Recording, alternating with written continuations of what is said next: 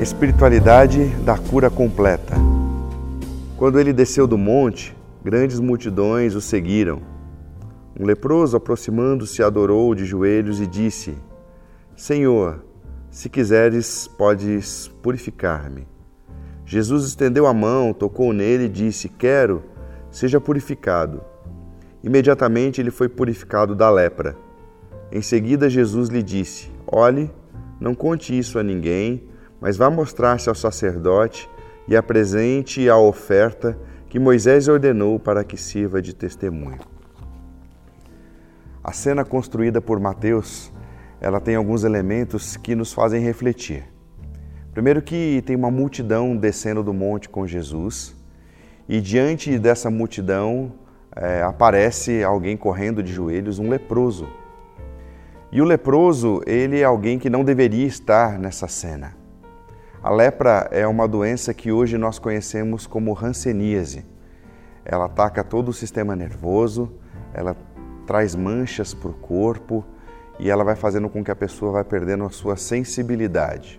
Depois, com o tempo, a pessoa pode perder partes do corpo e finalmente ela leva à morte. Hoje a hanseníase tem cura, mas a lepra dos tempos de Jesus não tinha cura. Por isso, um leproso ele era enviado para cidades onde é, outros leprosos viviam e eram, uma, eram cidades cuja tristeza era predominante, porque o que havia nessa cidade? Morte, muito sofrimento.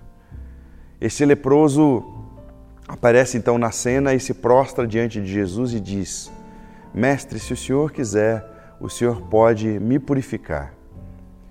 Primeira coisa que a cena nos mostra é que este leproso reconhecia quem Jesus era.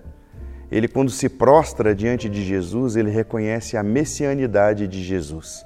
O que quer dizer que ele reconhece que Jesus era o Messias prometido desde o Antigo Testamento.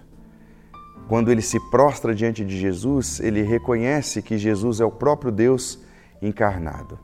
A primeira cura é a cura espiritual é quando nós reconhecemos a messianidade de Jesus e por que reconhecemos que Ele é o Senhor sobre a nossa vida. Por isso vivemos uma vida de obediência, vivemos uma vida é, prostrados diante da pessoa de Jesus, reconhecendo que Ele é Deus sobre nós.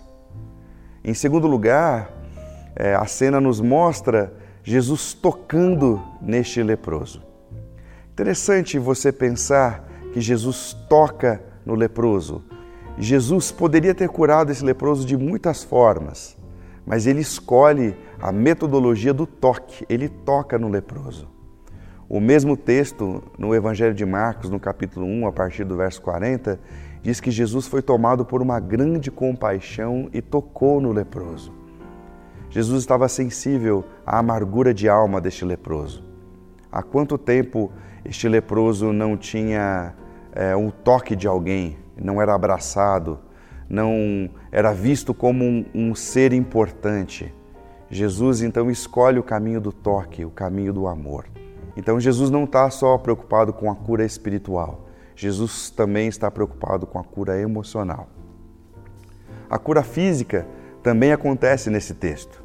Jesus podia ter dito: Vá em paz, a sua fé te salvou, sem ter feito nada por esse leproso. Mas Jesus cura a sua doença, Jesus cura a sua enfermidade física. A cura física também é missão da igreja.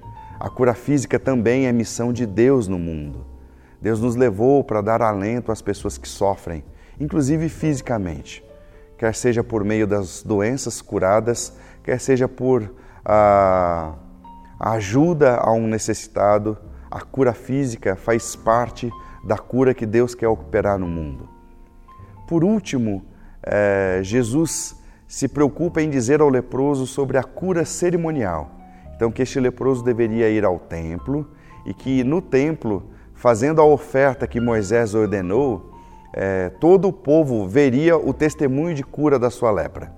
Isso autenticaria mais uma vez a messianidade de Jesus, mas devolveria o leproso a dignidade de voltar à sua casa. Então ele poderia ser recebido pelos seus familiares novamente, porque o povo inteiro perceberia que Jesus o curou. Deus quer nos curar completamente, Deus quer te curar completamente. Quer seja espiritualmente, que você reconheça que Jesus é Deus sobre você, que é o Messias sobre você, quer seja é, cura emocional, Deus se importa com os seus traumas, Deus se importa com os seus medos, Deus se importa com tudo aquilo que você viveu na sua história e quer curar você completamente. E também deseja que você seja instrumento de cura para outras pessoas. Deus quer a cura física para todos os seres humanos, Ele quer que a gente viva uma vida de equilíbrio físico e, por último, Ele quer nos devolver a dignidade, nos fazendo pertencer a um corpo, a uma comunidade, pertencer a um grupo de amor.